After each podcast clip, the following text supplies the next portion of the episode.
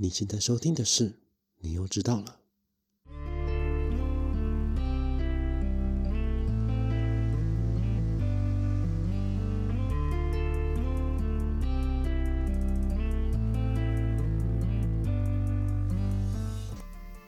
欢迎收听，你又知道了。每周让你知道一件你可能不知道的事。我是老八。哎，没错，今天就是公投系列的第二集啦。那上周的核四公投主题，不知道大家有没有听？那今天我们就来聊聊早教吧。嗯，那今天会来聊聊早教这个公投，包括诶早教这公投的一些历史脉络，还有它的一些争议点在哪里，以及。早教在炒的这个三阶，三阶到底是什么？三阶到底有什么重要性？那今天我们就让我们来跟大家聊聊这些东西吧。嗯，那首先要在了解公投以前，我们先要知道，哎，这公投主文到底是什么？嗯，它公投主文其实是在说，哎，您是否同意中油第三天然气接收站迁离桃园大潭早礁海岸及海域？对，那。这个这个案子，它其实是在哎，我记得是在二零二零年提出的，然后在二零二一年过，我记得啦，我有点忘记了，对，但应该是二零二一年就是成案通过的，对。那它当然也赶上了我们今年的一个公投啦，不然不会在这边讨论这个东西。嗯，那在炒这件事情之前，大家很好奇，哎，中油第三天然气接收站。这个大家都简称它是三阶，它到底是什么东西？为什么它那么重要？我我一定要盖它吗？没有它不行吗？首先，我们接下来先讲讲为什么需要三阶这件事情。那首先先来说说三阶到底是什么？大家一吵三阶，三阶，三阶它的全名其实是第三天然气接收站。那为什么会需要这个天然气接收站呢？主要就是因为我们台湾需要跟国外买一些天然气进来，那这些天然气基本上都是靠船运运进来的。那国外这个天然气船运进来台湾的时候，它就需要什么？总是需要一个地方储存嘛，对不对？而这个接收站就是要去让这个天然气船可以进来我们的港口，并且接收站里面它基本上它会有那种储气槽，这种储存池，就是那种圆形的。嗯，那大家可以去 IG 看一下那个图啦，就是我有放一张呃呃天然气储存槽的那个图，它就大概长这个样子。那这个储存槽就是专门来存放这些天然气的，并且再透过管线，然后把这些气体送去电厂来进行发电这样子。嗯，而这个三阶就是要来接受这些天然气的接收站啦。那有三阶，当然有一阶跟二阶喽。那一阶的话，应该就是在永安；那二阶的话，就是在台中。嗯，那诶。波打一波记，为什么要再盖个三阶啊？现在天然气不够是不是？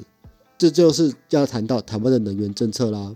民进党能源政策的转型目标是二零二五年以前达到再生能源百分之二十，并期待以天然气去取代煤炭，然后对抗全球暖化，并且就是达到非核家园的一个目标。那为了因应台湾的这个能源政策啦，所以说我们就开始打算开始大大量的烧天然气啦。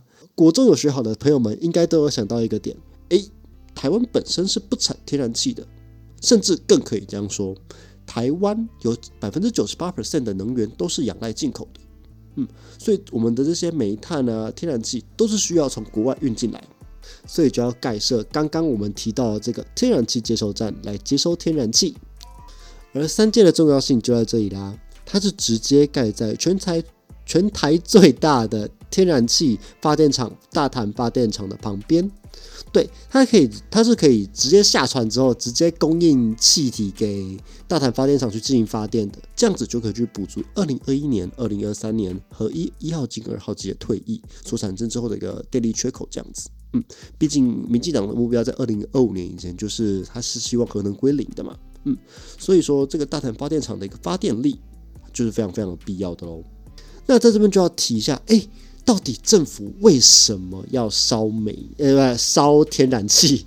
对，才能讲的烧炭。对，那为什么？到底为什么要烧天然气呢？烧天然气到底有什么好处？它听起来很贵。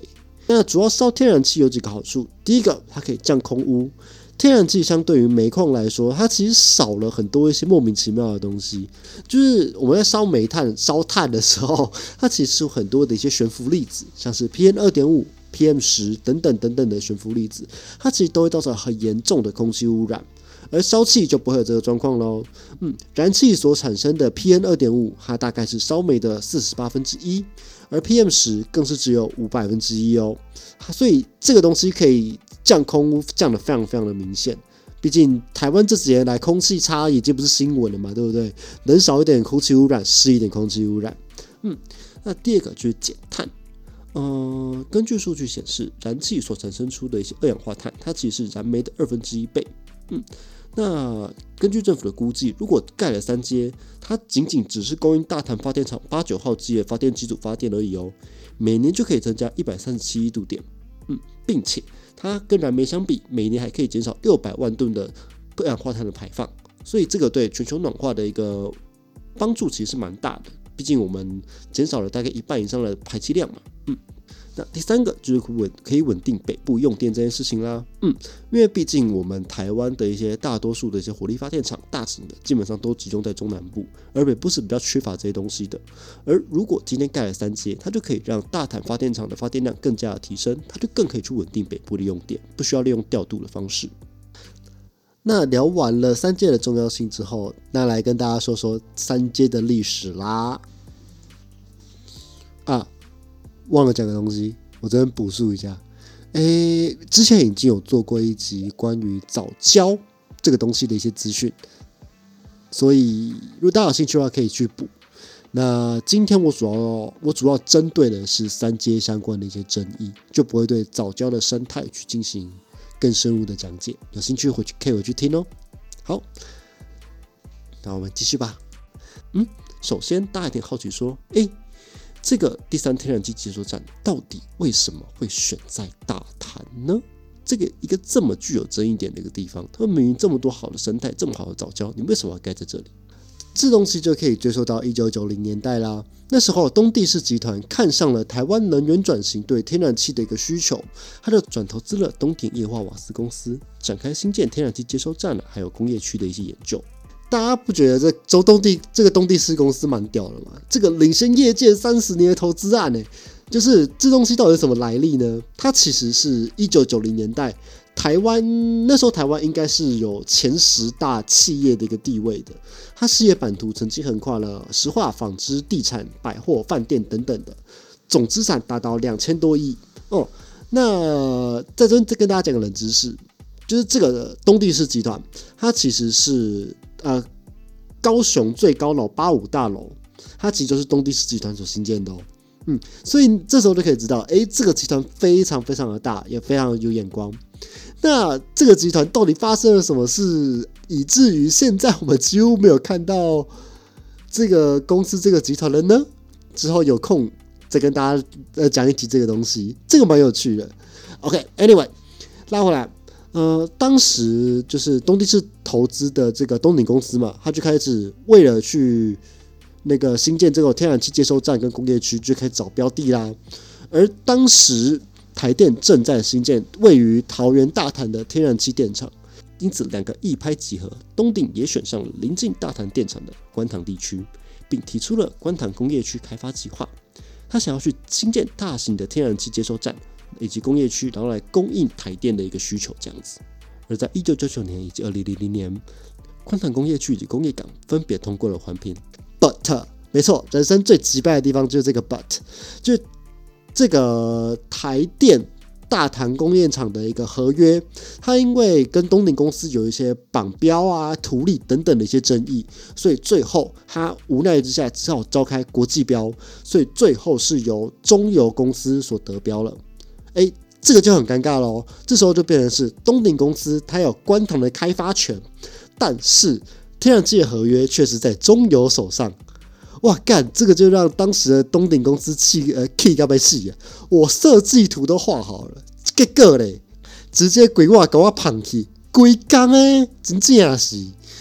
但是气归气，东鼎公司还是要想办法去跟中油公司去进行一个合作，嗯，还要去讨论哎如何接收天然气。然后 NG 船如何停靠，以及最重要的三阶的经营利益该如何分配这件事情，但是怎么瞧就是瞧不拢。那瞧不拢，好吧，我那我就放着啊，那就放着给他烂，好不好？放着给你烂，因为反正这个东西我就是亏的，我就是瞧不拢，那我就把它放着吧。这个规划好的天然气接收站，还有一些就是那个当时工业区的开发，就这样被停滞了下来。而这个停摆就停摆了十五年喽，直到二零一五年国民党执政时期，当时政府因应福岛核灾，它就是进行了一个稳定减核的一个政策，嗯，它就是减少核能发电的一个比率啦。那并且它也计划说，诶，我们要去就是那个扩大大潭发电厂的一个发电机组，来补全减核的一个电力。当时的行政院他就发现说，诶，干，我要扩建这个大潭发电机组，但天然气不够了。那怎么办呢？所以他就把目光放向了已经通过了环评的一个官塘。哇，干一块通过环评又没有被碰过的地，哇，真香！所以当时的经济部他就是就是敲定，就是由中国透过并购的方式去并购东鼎公司，来取得官塘的一个开发权。并且他又提出了三阶的投资计划案，那时候预计开发的范围大概是两百三十二公顷，而工业港还达到九百一十三公顷左右喽，所以那时候就要开始建工业港啊。这时就要小小嘴一下国民党了，他妈的，当初审过计划要开发的是你，现在想要早交收割的又是你，尚书大人可真机灵，风往哪吹就往哪倒。想当然的，这就是引起了环保团体的绝对不满嘛，呃，就是环保团体的不满嘛，就是登州那边受咖你啦。大家都知道，十六年可以改变的事情非常非常多，杨过都可以变神雕大侠了。我跟你讲，想大家想想看，十六年前大家在流行什么？二零零五年啊啊。当属呃呃不，当时最当时最流行应该什么奇魔家族，最流行的游戏应该叫风之谷，呃，大家用了一些即时通啊，还有一些无名小站，也是在那时候开始兴起的。知道我在工三小的人呢，基本上差不多 都差不多二十五岁以后啦。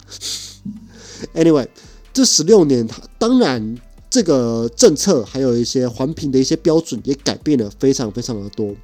当初通过环评的一个天然气接收地也被划为了保育区，所以说这时你又要开发它，当然有很多的一些生态学者、保育团体就出来开始反对啦。他们认为说接收站它除了会破坏原有的生态系以及物种以外，它也指出了，诶，那边事情是有一个早教的，所以它其实对生态它是有非常重要的研究价值。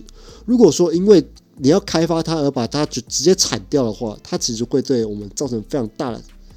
其实是对台湾生态造成非常大的损失的，而因为事隔多年，依照法规啦，三阶它必须要去补做所谓的环境影响差异分析，也就是所谓的环差。而当时的专业小组就认为说，不行不行不行，你这个两百三十三二，你这两百三十二公顷的开发案，这个对环境的影响太大，所以就直接退回，让中油去重新规划这个东西。直到二零一八年，中油受不了了，好不好？好好好，都给你，都给你。中油再次提出了回避替代方案，他把整个工业区跟宋七力推信众一样，直接外推了七百四十二公尺，并把整个的开发范围直接限缩到二十三公顷。有没有新建的天然气储存槽也改为只建两座。嗯，诶，这看起来已经是非常大的让步了哦。而在同年的九月，行政院长赖清德他就有提出说：“诶，我希望三阶赶快过关。”他也提出说：“哎，如果三阶过了，顺利启用，那那时就是吵很凶的一个深澳电厂，它可以考虑停建。没错，这就是著名的拿官塘换深澳。如果说有更详更多详细的问题，你们可以去看看伯恩夜夜秀，他的一个能源单体就在吵这件事情。对。”那想当然的，就是环保团体当然不满意啊！妈的，你外推七百四十二公尺，你他妈还是建在早教上面啊！你根本只是想把你的政策强推强压在我们这些专业人士脸上而已，完完全全不给我们面子。所以这群民间委员，他就是以不出席环评的方式，然后来表达抗议，让会议整整流会了两次。直到第三次会议时，当时二十一位环评委员，他只来了十位，但。这个十位还是符合了最低开会的门槛，可以继续开会。而这十位里面呢，又有七位是政府官员兼任的。哇，球员、裁判都是你的人，都跟你玩就好啦。当天就以七比二直接通过了环评。呃，这也被称为环评史上最黑暗的一天啦。对，那时候他们是以这个新闻标题去阐述这件事情的。这时候环保团体当然不爽啦，干都跟你玩就好了。摆明就是要强推嘛。所以这时他们也对这个环评局发起了行政诉讼，他希望可以撤销，但最后也是以败诉收场。所以在二零二零年七月七号，潘正中他就是提出了这个真爱早教这份公投案，而政府当然也会有所作为啦。因应这公投案，今年行政院直接给他职位加码，斥资百亿，要把三阶再外推了四百五十五公尺，想要去减少对大潭潮间带的一个影响。哎，以上就是大这个公投还有三阶的历史脉络啦。那针对这个开发方案，大家会想说，哎干，好像改善很多哎，就是我原本是要呃开发两百三十二公顷。那现在你直接把它那个缩限到二十三公顷而已，并且把它外推了大概一点二公里左右，好像很多哦。那这时候我们来看一下这个替代方案到底发生了什么事情。那这个外推方案有怎么样一个内容呢？它有三大优点。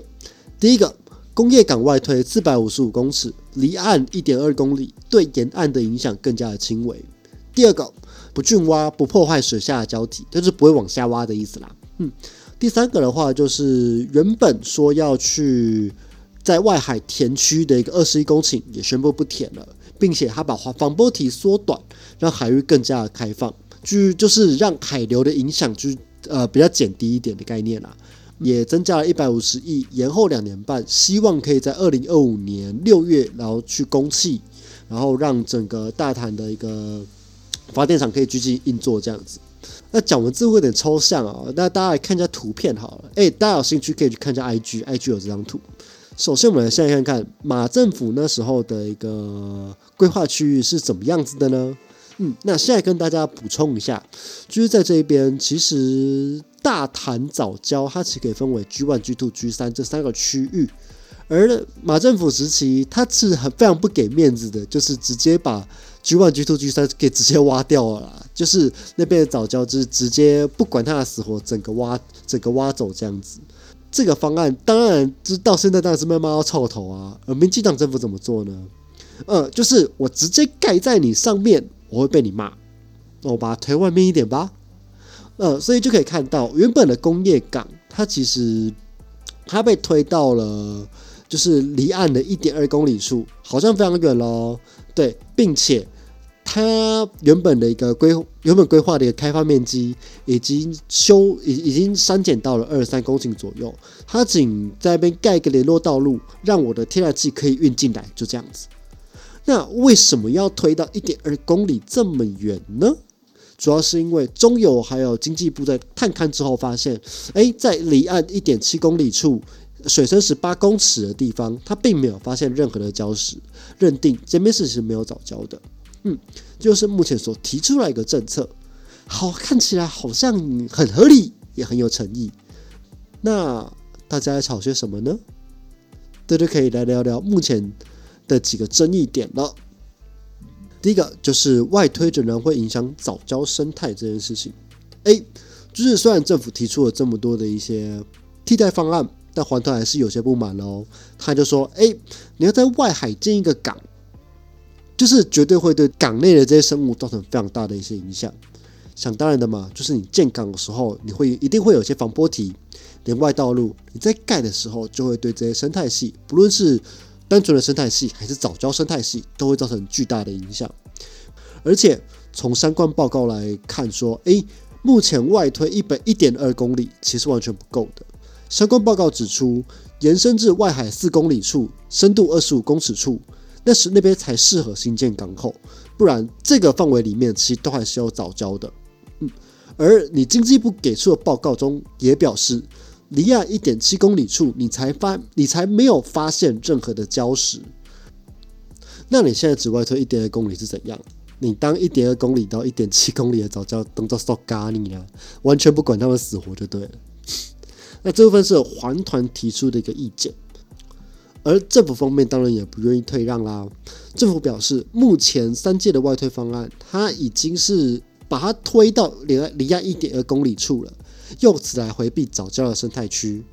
我们已经做的够多了，其中连外道路它会以镂空栈桥的方式进行连接，并且以不浚深的方式来进行建港。嗯，那这不浚深指的就是它不会往下挖，就不会挖到礁体的意思啦。嗯，那此举就是对保保保护早教已经做到最最大的贡献喽。嗯，而且在外推的方案的环差报告当中，工业港的新建，它其实新建的地方是所谓的亚潮带。那在经过生物类群的分析之后，发现，哎，亚潮带这个区域，它和潮间带的早教生态系，它其实两两个不同的生态系啦。它对早教的生态影响微乎其微，并且现在所做的一些外联栈桥，还有作为防坡体的城乡阻碍工程，这两项工程，它其实都有去做过模拟实验。他们啊，他们就模拟说，诶，他们对海洋中底栖生物的影响到底有多大，并且他们评估说，哦。这个评这个影响是较小的，仅仅只会在施工时造成短暂的怀水混浊而已。而这部分我其实对于政府方的说法有一点点的疑问哦，因为他只有讲到就是他认为亚潮带的生态系跟潮间带的早礁生态系，它其实分开的两个生态系，并呃影响了早礁呃影响了亚潮带。的生态系之后，并不会去影响到早教生态系。我觉得这个是有点不合理的，因为生态系生态网这件事情，它其实是一个非常复杂的东西。就是即使是两个不同的生态系，它们之间一定还有一些连接。当你把某一个东西给抽掉，或者是这个生态系它崩解了之后，另一个生态系势必也会受到影响。对，所以我是认为。他会，他对于影响早教生态系是甚为这件事情，我觉得是有疑虑的。嗯，好，这不是我的想法。好，我们继续。第二个争议点其实就在于延伸上面的那个外推方案。嗯，就是你外推方案，它其实是有一些防波体会新建嘛。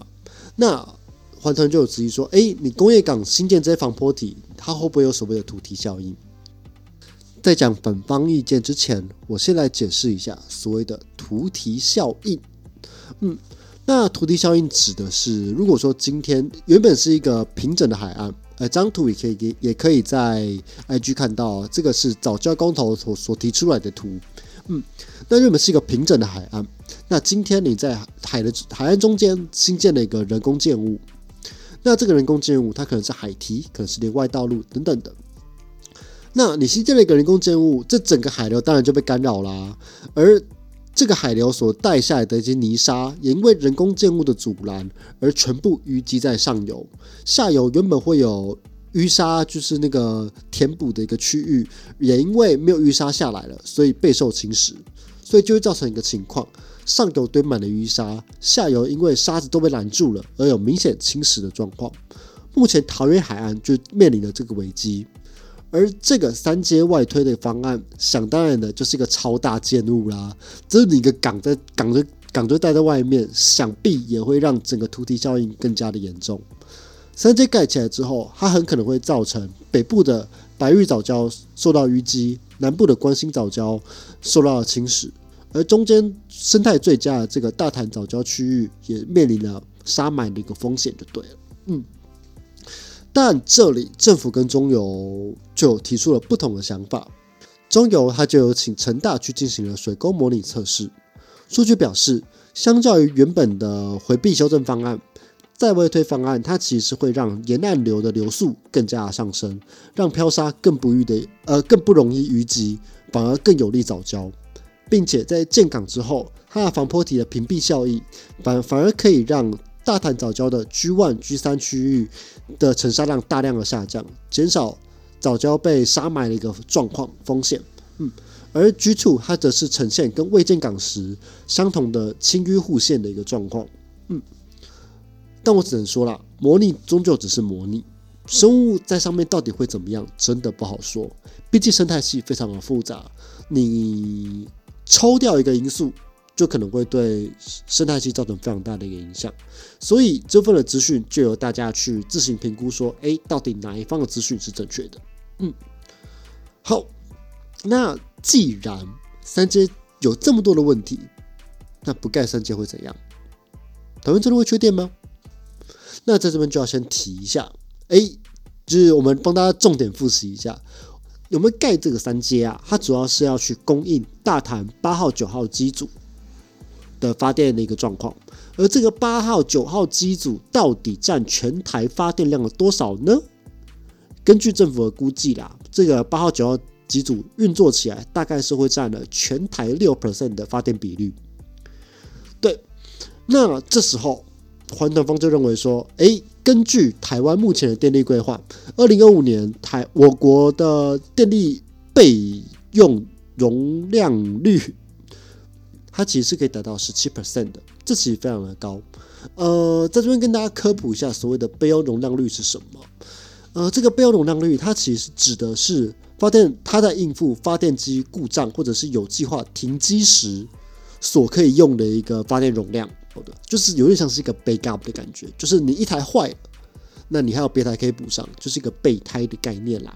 嗯，那目前就是目前法定的备转容量，呃，备用备用容量，它其实是在十 percent 左右，十帕以上就是充裕，十帕以下就是缺电，而十七 percent 扣掉这个六 percent 之后，直接可以看到说，哎，还是有十一到十二 percent 左右啊，应该是非常充足的，并且环团也认为说，过高的备用容率，呃，备用容量率，它其实会造成资源的浪费，所以说目前他们是没有缺电的风险的，嗯，而政府方他就给予相关的回应哦，目前政府的规划是，二零二五年以前，天然气的发电比率必须提升到百分之三十五。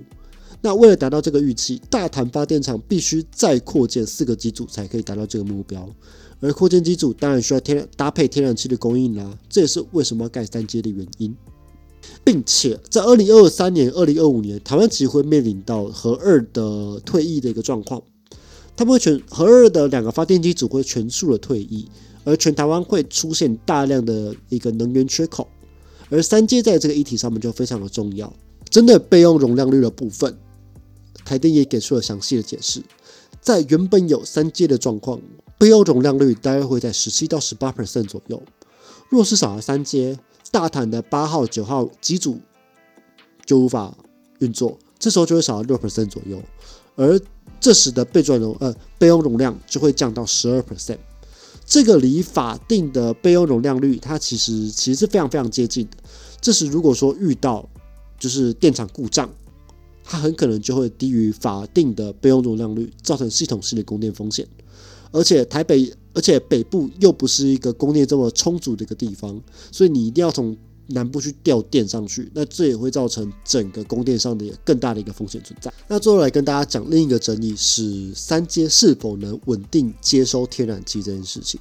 嗯，那环台这边就有表示说，诶，中油曾经评估过三阶盖在关塘。会有五十三天因为海上不佳而无法营运。那就天然气稳定供应的角度上来看，观塘就不是一个很好的选择啊，并且在天气最严峻的冬天，基本上它是没有办法让船靠近去接收天然气的。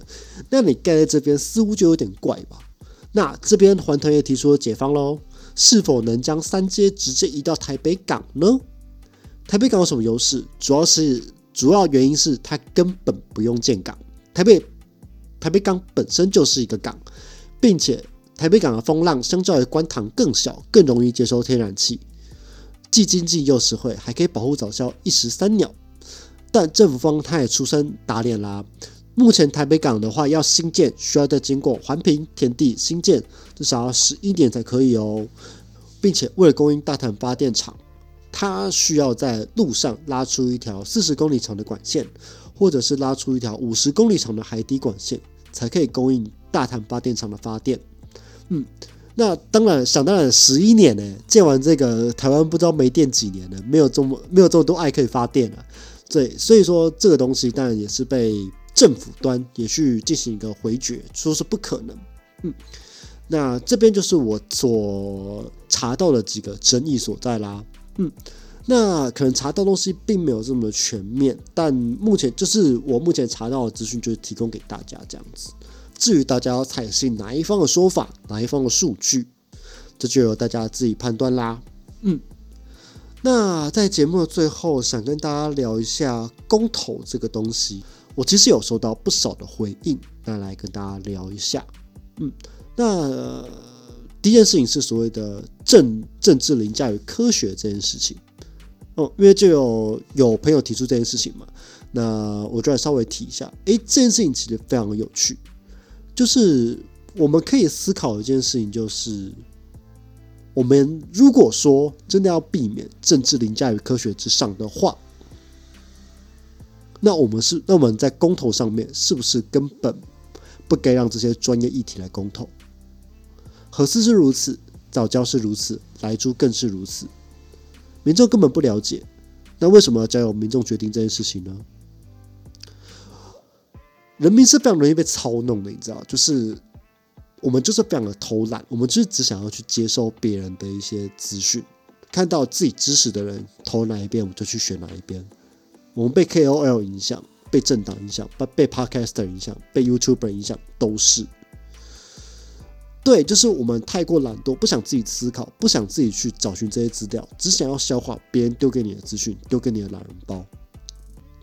但我们又是，我们又有什么时候想过，就是这些懒人包里面又有多少是他们包装后想要丢给你的资讯呢？大家一直在说什么四个同意，四个不同意，大家到底是在公投还是在政党动员？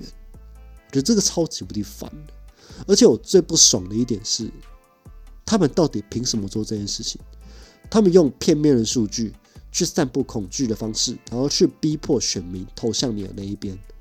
这一个两方都是如此，在公这是在公投里面真的看到非常非常多的一个状况，非常非常多这样子的一个状况。我们该相信的到底是真实的科学数据，或者是政治人物所描绘出来的恐惧？这其实非常的可怕，就是。太多人会利用自己的声量去散布一些不实的一些谣言、数据、恐惧，这就会让整民民众们陷入恐慌。那恐慌就是一个非常大的一个原动力，就会去投票。那很有可能就会造成非常不理性的结果。大家可以想一下哦，在公投以前，到底有多少人做过功课？